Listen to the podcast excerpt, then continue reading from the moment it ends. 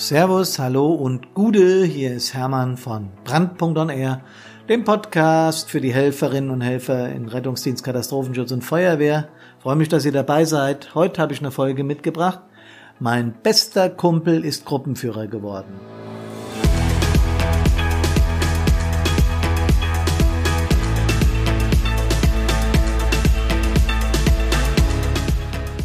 Ja, ist doch toll, wenn mein bester Kumpel Gruppenführer geworden ist. Denn wir brauchen in Hilfsorganisationen Nachwuchsführungskräfte. Ist ja klar, irgendwann gehen die Alten, da muss es Junge geben. Die Frage ist, wie komme ich damit klar? Der ist jetzt also im Einsatz mein Boss. Also ist er irgendwie nicht mehr mein Kumpel. Ja, herzlich willkommen bei Brandpunkt On Air. Freue mich, dass ihr dabei seid habe eine spannende Folge mitgebracht, weil ich da als äh, ganz junger Mann selbst sehr viel erlebt habe. Da werde ich nachher auch noch von erzählen. Es ist eine spannende Geschichte, dass wir in unseren äh, Hilfsorganisationen Führungskräfte Nachwuchs äh, basteln müssen.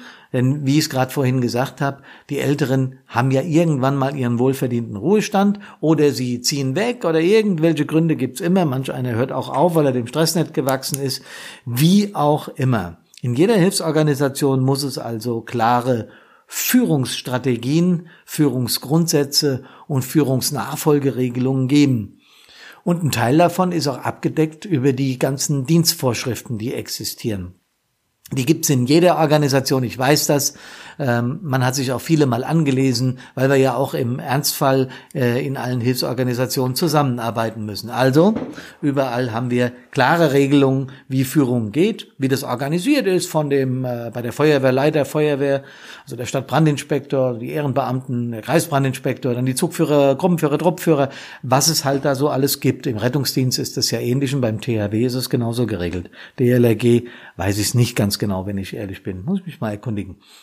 So, und äh, wir machen das ja alles, weil wir im Einsatz klare Strukturen brauchen. Da geht's um Stress, da geht's um Hektik, da geht's um Schnelligkeit, denn äh, wir haben im Einsatz weder Zeit für Formalismen noch für Höflichkeitsbekundungen. Also wenn du jetzt überlegst, äh, einer wird am Funk sagen, wärst du so freundlich und würdest bitte mal den Rettungsdienst hier zur Einsatzstelle hinzu alarmieren, weil wir hier ein Problem haben mit einigen Verletzten und wir brauchen den auch dringend. Da wird er auf der Leitstelle denken, du hast nicht mehr alle am Rädchen. Deswegen heißt es in unserer Sprache RTW dringend Einsatzstelle. Punkt. Das ist auch gut so. Also Zeit, Zeit, Zeit spielt bei uns eine große Rolle. Das heißt aber nicht, dass äh, die, die diese Führungsrolle ausführen, auch Menschen sind. Und da sind wir wieder an meinem Lieblingspunkt, den Emotionen, dem Stress, also das alles, was mit Gefühl, was mit Unterbewusstsein zu tun hat.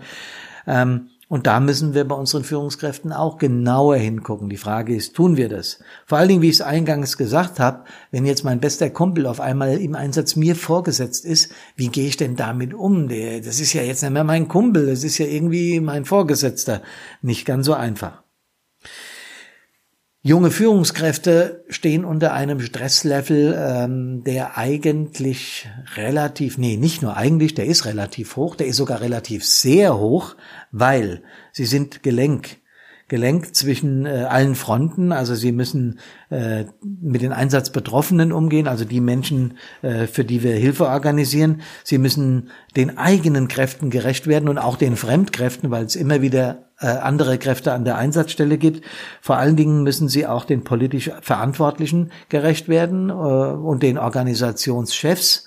Und abschließend und nicht minder wichtig haben sie äh, das mediale Interesse auf ihrer Seite, denn bei jedem Einsatz haben wir auch die Medien da, die berichten. Und ich finde, das ist auch gut so, das muss auch so sein. Ich war ja mal eine Zeit lang Pressesprecher für den äh, Kreisfeuerwehrverband hier bei uns im Main-Taunus-Kreis. Das war ein hochinteressantes Amt und die meisten, die aller, allermeisten der Medien sind fair mit uns umgegangen. Das war eine coole Arbeit. Aber was ich damit sagen will, ist, dass Führungskräfte einem enormen Stress ausgesetzt sind. Ähm, das alles als junger Kerl, wenn du gerade in so eine Rolle schlüpfst, zu bewältigen, ist nicht so besonders einfach. Und dann kommt das dazu, was ich eingangs gesagt habe. Du bist auf einmal nicht mehr nicht mehr nur der Kumpel, willst es aber auch gerne noch sein. Das ist so, das ist so eine Geschichte. Ähm, man hat eine ganze Zeit lang sehr viel Blödsinn miteinander gemacht, hat sehr viel miteinander erlebt, hat sehr viel äh, auch Schreckliches an Einsatzstellen erlebt. Irgendwie ist man miteinander verbunden und verwurzelt und auf einmal dann bist du der Boss, sein Vorgesetzter und ja, es wird irgendwie ein bisschen merkwürdig. Ich kann mich ganz, ganz gut erinnern, als ich äh, als junger Stadtbrandinspektor, ich wurde mit 26 gewählt, äh, das, da war ich wirklich äh, sehr jung, aus heutiger Sicht sage ich, ich war zu jung, aber mal davon abgesehen, ich war ganz junger SDW und was kam, war der erste Einsatz. Da hat in der Garage ein Fahrzeug gebrannt, das war aber ein Entstehungsbrand, war alles kein Problem. Wir haben die Karre aus der Garage raus, dass sie unbeschädigt bleibt, haben das ein bisschen abgelöscht. Ich glaube, der Reifen, der hintere Reifen hat gebrannt. Äh, es war also überhaupt kein Thema, aber in der Garage stand ein riesen Holzstapel für den Kamin äh, von diesen Eigentümern da an der Seite gestapelt. Und es war ja äh, schon einiges an Funkenflug da. Äh, und äh, die alle haben mich auf einmal angeguckt, was machen wir mit dem Holz? Tja, Hermann, jetzt entscheide mal.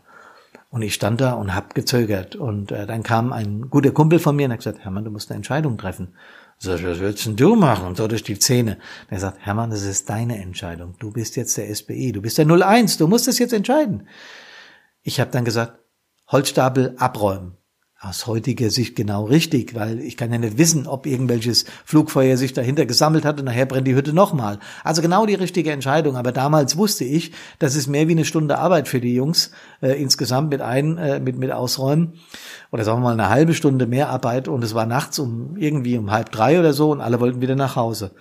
Wir kamen zurück auf die Wache ich habe dann noch meinen Einsatzbericht geschrieben. Die anderen Jungs sind schon hoch in die Florianstube und haben noch ein Käffchen oder ein Wässerchen getrunken um die Uhrzeit. Ähm, und da war ich ja auch so das erste Mal geschockt, dachte, jo, die Jungs trinken schon einen und du schreibst noch Einsatzbericht. Ja, du wolltest es ja werden, jetzt bist es. Und dann kam der Moment, wo ich gemerkt habe, dass ich eben nicht mehr nur noch Kumpel bin oder Kumpel bin, sondern auch SBI bin. Ich kam hoch in die in die Kneipe, in die Florianstube, ging um die Ecke und auf einmal sind die Gespräche verstummt. Das heißt, man hat über mich geredet. Das war mir in dem Moment sonnenklar. Aus heutiger Sicht weiß ich, dass das ganz normal ist. Damals habe ich echte Zweifel gehabt. Und was hätte ich in dem Moment gebraucht? Einen guten Ansprechpartner, äh, einen Vertrauten, vielleicht meinen Vertreter oder so. Das habe ich später auch so gemacht, ähm, damit ich mich ausquatschen kann, kann sagen, du, hör mal, ist das normal und so weiter. Tja, also was ist denn nur die richtige Strategie?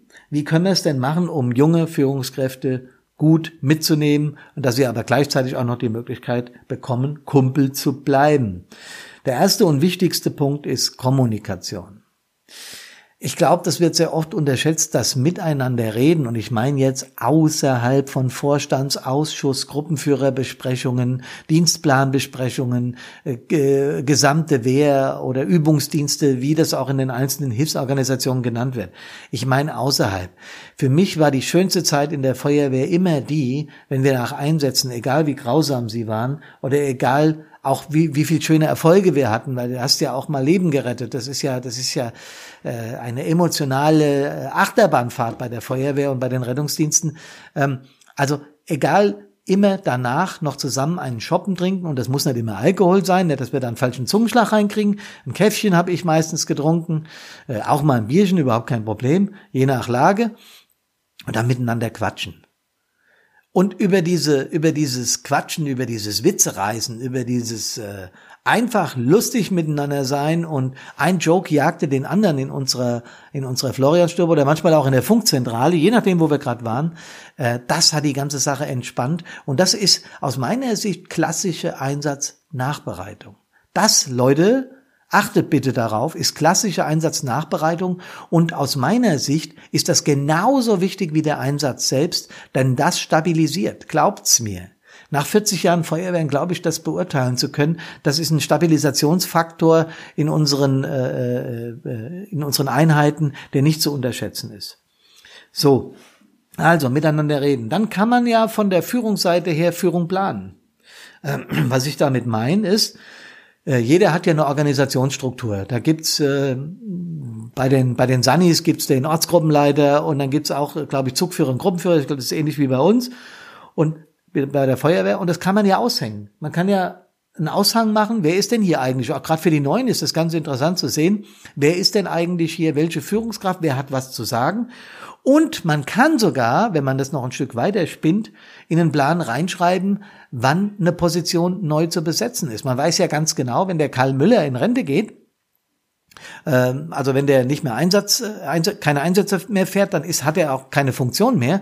Und das kann man da ruhig mit Datum versehen. Das heißt, man kann da schon sagen, ey, äh, im Jahr 2020 werden zwei Gruppenführerpositionen in der Feuerwehr X frei oder im Rettungsdienst X frei und die werden wir besetzen. Also ich finde, da ist Transparenz eine ganz, ganz wichtige Sache. Also vakante Stellen öffentlich machen und ich würde auch bewerben lassen. Ich würde es heute so machen. Bei uns war das nicht immer so. Bei uns war das gerade, was meine Person betraf, Gemauschel, so möchte ich es mal sagen. Ich weiß, dass unsere Altvorderen das in aller, aller, allerbester Absicht gemacht haben. Denn äh, ich bin von meinem Vater aus Schild gehoben worden. Das ist schon mal Strafe genug, weil das bei den Kumpels natürlich bekannt ist. Ähm, mein Vater war der Kreisbrandinspektor hier in meinem Tauneskreis und er hat damals gesagt, äh, du übernimmst das, du wirst jetzt der SPE, du bist äh, bereits äh, Zugführer und du wirst jetzt habe ich gedacht, ach du lieber Gott, ich bin nur noch so jung. Habe ich gemeint, nein, nein, du machst das, äh, wir haben im Ausschuss drüber geredet, das ist schon mal gut. Also, dass im Ausschuss drüber geredet wurde, war schon mal gut. Aber wurde es wirklich mit den gesamten Feuerwehren, ich, ich glaube, so ein Stadtbrandinspektor oder so ein Ortsgruppenleiter vom Rettungsdienst oder vom THW, das sind so wichtige Funktionen. Nicht die Menschen sind wichtig, ich habe mich da jetzt, ich fühle mich da nicht besonders wichtig, aber die Funktion ist wichtig, die ist so ein Gelenk. Und wenn man so eine äh, Position neu besetzen will, dann sollte man aus meiner Sicht hergehen und sollte unbedingt, unbedingt öffentlich darüber reden, mit allen. Ich glaube, das ist nötig. Vielleicht sogar so eine kleine Stellenausschreibung, wer bewirbt sich drauf. Und dann gibt es ja äh, den Ausschuss, der sich dann äh, damit befasst. Und dann ist aber auch Transparenz drin und dann kann man auch den Einzelnen begründen, pass mal auf, wir haben den Karl Müller etwas weiter vorne gesehen wie dich, weil la la la la la, ähm, wir sehen für dich die in die Perspektive. Also Transparenz und Offenheit äh, und kein Gemauschel halte ich an der Stelle für wirklich wichtig. Man kann Zielvereinbarungen mit jungen Führungskräften treffen. Man kann äh, Führen auf Probe vereinbaren. Du machst jetzt mal äh, in, im Übungsdienst, ich glaube, das, glaub, das machen die meisten Einheiten auch, äh, ein Vierteljahr auf Probe den Gruppenführer und äh, versuchst da mal zu befehlen im, im, im Übungsfall und dann gucken wir mal, wie sich das entwickelt. Dann musst du aber auch bereit sein, liebe junge Führungskraft, ein äh, Kritikgespräch hinterher auszuhalten und dir auch anzuhören, was gut gelaufen ist und was nicht so gut gelaufen ist. Also eine Eigenkritikfähigkeit wird von Führungskräften in Hilfsorganisationen dann auch schon vorausgesetzt. Hab mir noch aufgeschrieben, Frauen in Führungspositionen. Ähm, es ist äh, immer wieder ein großes Thema. Ich glaube, die Frauen sind auf dem Vormarsch. Momentan liegen wir so zwischen, äh, ich glaube, um die 30 Prozent Frauen in, in Hilfsorganisationen und das ist gut. Also es hat sich gesteigert, da ist noch Luft nach oben und wir sollten die emotionale Intelligenz von Frauen auch durchaus in Führungspositionen bringen, weil ich glaube, dass es dahin gehört. Wir haben es mit so viel emotionalen Themen zu tun. Ihr wisst ja, das ist das große Thema von Brandpunkt und da sind Frauen eine äh, auf, auf auch aufgrund, schweres Wort, auch aufgrund ihrer natürlichen Ressourcen. Nicht umsonst bekommen die Ladies die Babys, weil die das emotional besser abkönnen. Das ist evolutionär so vorgesehen. Also nutzen wir doch diese Eigenschaften von Frauen, also nicht jede Frau in der Feuerwehr muss jetzt Mutter werden. Das habe ich so nicht gemeint. Ich meine nur, diese natürliche emotionale Intelligenz sollten wir nutzen, denn da wären wir ja blöd, wenn wir es nicht tun würden. Und noch eins, äh, was ich von Führungskräften voraussetze. Ähm, Delegation. Also kennt ihr vielleicht auch den ein oder anderen Wehrführer oder Ortsgruppenleiter, ist euch der mal begegnet, der alles macht. Der schreibt die Protokolle selbst, der äh, bildet selber aus, und zwar in allen Bereichen, weil er alles kann. Der ist immer das Sprachrohr der Einheit und der meint immer alles gleichzeitig selbst machen zu können. Das ist ja lieb gemeint. Aber im Prinzip ist das nicht in Ordnung. Denn Delegation ist eines der wichtigsten Führungseigenschaften, die wir haben. Und wir sollten auch durchaus mal andere vorne dran lassen. Ich glaube, das tut uns gut, uns Führungskräften, wenn wir abgeben lernen. Und es tut auch denen gut, die Nachwuchs sind und die sich in diese Position reinfinden müssen. Ja, liebe Leute, Fazit. Ich bin natürlich weiterhin der Kumpel, wenn ich eine Führungsposition übernehme. Selbstverständlich bin ich Kumpel. Aber wenn der Piepser geht, oder wenn die App uns alarmiert. THW Karlsruhe hat mir geschrieben, das passiert heute über App. Ja, ja, ich weiß, die Digitalisierung, die Digitalisierung. Also ganz egal, wie ihr alarmiert werden. Ich habe immer dann zu meinen Kumpels gesagt, ey, ich bin doch euer Kumpel, wir können auch gerne Skat zusammenspielen, wir können auch gerne zusammen Dart spielen oder mal Kart fahren gehen oder was weiß ich, was wir zusammen gemacht haben, nach Sachsenhausen und Äppler trinken. Machen wir alles zusammen. Ich bin doch nach wie vor der Hermann. Aber wenn der Piepser geht, dann bin ich eben der Basoden 01. Und dann haben wir unsere verdammten, entschuldigt den Ausdruck, Arschbacken zusammenzupetzen und den Einsatz abzuwickeln. Und da gibt's auch keinen Kumpel mehr und wärst du mal so nett, sondern da ist Befehl und Gehorsam. Sorry, aber dafür sind wir in der Hilfsorganisation. Das ist nun mal so. Aber danach, wenn wir unser Kritikgespräch, unsere Einsatznachbereitung gemacht haben, dann bin ich wieder der Kumpel und dann erzählen wir wieder Witze und dann können wir wieder Kart fahren gehen. Ist doch eigentlich ganz einfach. Leute, führen beflügelt, Führen stärkt das Selbstbewusstsein, führen ist aber auch Stress pur. Wenn uns das bewusst ist und wenn wir eine gute Führungsorganisation in unserer Einheit haben und gute Führungsgrundsätze, dann kann doch überhaupt nichts passieren.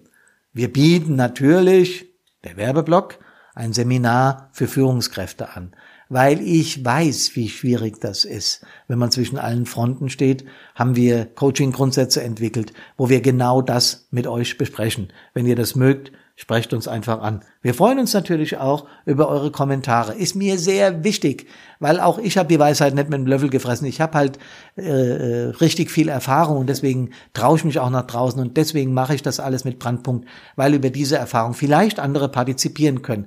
Aber das, was ich hier immer vom Stapel lasse, muss nicht der Weisheit letzter Schluss sein. Und wenn ihr gute Ideen dazu habt, dann lasst es mich bitte wissen. Ich möchte noch so viel dazu lernen, obwohl ich schon drei Tage älter bin. Ja, wenn ihr uns äh, bewertet auf iTunes, äh, dann sind wir auch froh, denn, äh, sage ich jedes Mal, unser Ziel ist es, dass sich das, was wir hier tun, verbreitet, dass wir möglichst mit vielen Menschen in Kontakt und in Ges ins Gespräch kommen. Das wäre sehr schön. Gut, ich freue mich, dass ihr mir zugehört habt. Führen ist wirklich eine tolle Sache. Ich hoffe, ihr habt das in euren Organisationen im Griff. Lasst uns miteinander darüber reden. Ich wünsche euch dass ihr alle wie immer gesund aus dem Einsatz zurückkommt, denn das ist das Aller, Allerwichtigste. Bis dahin, bleibt uns gewogen, macht's gut, Servus und Gute.